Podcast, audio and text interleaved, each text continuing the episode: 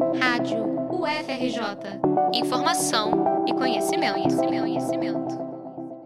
A Casa da Ciência da UFRJ abre as portas a partir desta terça-feira, 15 de agosto, para celebrar o centenário da Rádio MEC AM, a emissora mais antiga em atividade ininterrupta no Brasil. A exposição Rádio Sociedade 100 anos de rádio no Brasil permite uma viagem pela história do meio de comunicação mais popular do país durante a maior parte do século XX, por meio de atividades interativas e educativas. A Rádio Sociedade do Rio de Janeiro foi fundada em 1923 por um grupo de intelectuais, entre eles o antropólogo Edgar Roquette Pinto, que criaria o setor de difusão cultural do Museu Nacional e participaria da expedição do Marechal Rondon à Amazônia, e o físico Henrique Morise, então diretor do Observatório Nacional. A emissora se consolidou como uma das pioneiras na divulgação científica no país. Em 1932, com dificuldades financeiras para manter a rádio, o grupo doou a emissora ao Ministério da Educação, com a condição de que seu caráter educativo fosse mantido. Assim, a Rádio Sociedade passou a ser chamada de Rádio Ministério da Educação, hoje Rádio MEC. Tiago Regoto, gerente da Rádio MEC, fala sobre os desafios de dar continuidade ao legado da antiga Rádio Sociedade. O papel da mídia pública, educativa, cultural, é ela aprofundar, seja a, a música, seja os, todos os formatos radiofônicos e a informação, ela tem um papel de formação e a divulgação científica ela tem é um dos pilares dessa, desse papel de formação. Então você conseguir levar conhecimento, falar sobre alguma coisa que está sendo pensada, discutida, né, espaços de debate são fundamentais, são legados da rádio sociedade.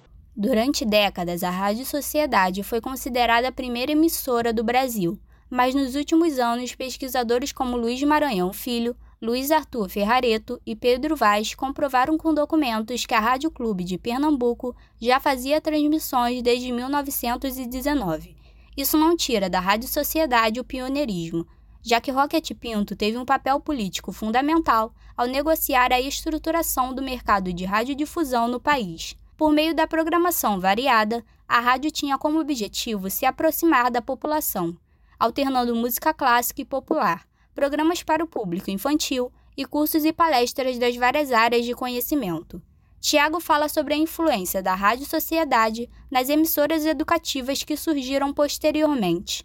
O modelo da Rádio Sociedade, da hoje Rádio MEC, é o que influencia a criação de, de várias rádios universitárias educativas pelo país, que surgem, às vezes, até usando parte do conteúdo da Rádio MEC e desenvolvem as suas emissoras. E temos aí hoje emissoras jovens, como a Rádio FRJ, emissoras já com mais de 50 anos, algumas já fazendo aí, são pioneiras, né, como o caso da Rádio URGS de Porto Alegre, e rádios que estão desbravando, experimentando, como os cientistas do começo do século passado faziam. O rico acervo da Rádio Sociedade poderá ser explorado por quem visitar a mostra. Dividida em sessões, a exposição pretende abordar os diversos aspectos da criação e da trajetória da emissora.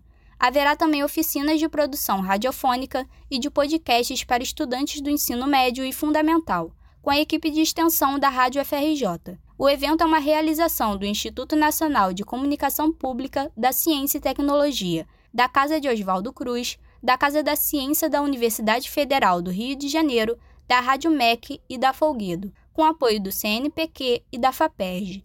A exposição fica aberta para visitas até o dia 8 de outubro, de terça a sábado, das 9 da manhã às 8 da noite, e aos domingos e feriados, das 10 da manhã às 4 da tarde. A Casa da Ciência da UFRJ fica na rua Laura Miller, número 3, junto ao campus da Praia Vermelha. Informações e agendamentos de visitas escolares podem ser obtidos pelo telefone 39 38 5444 ou pelo e-mail casadaciencia@casadaciencia.frj.br. Repetindo, casadaciencia@casadaciencia.frj.br. A entrada é franca. Reportagem de Amanda Montenegro e Sara Trindade para a Rádio FRJ.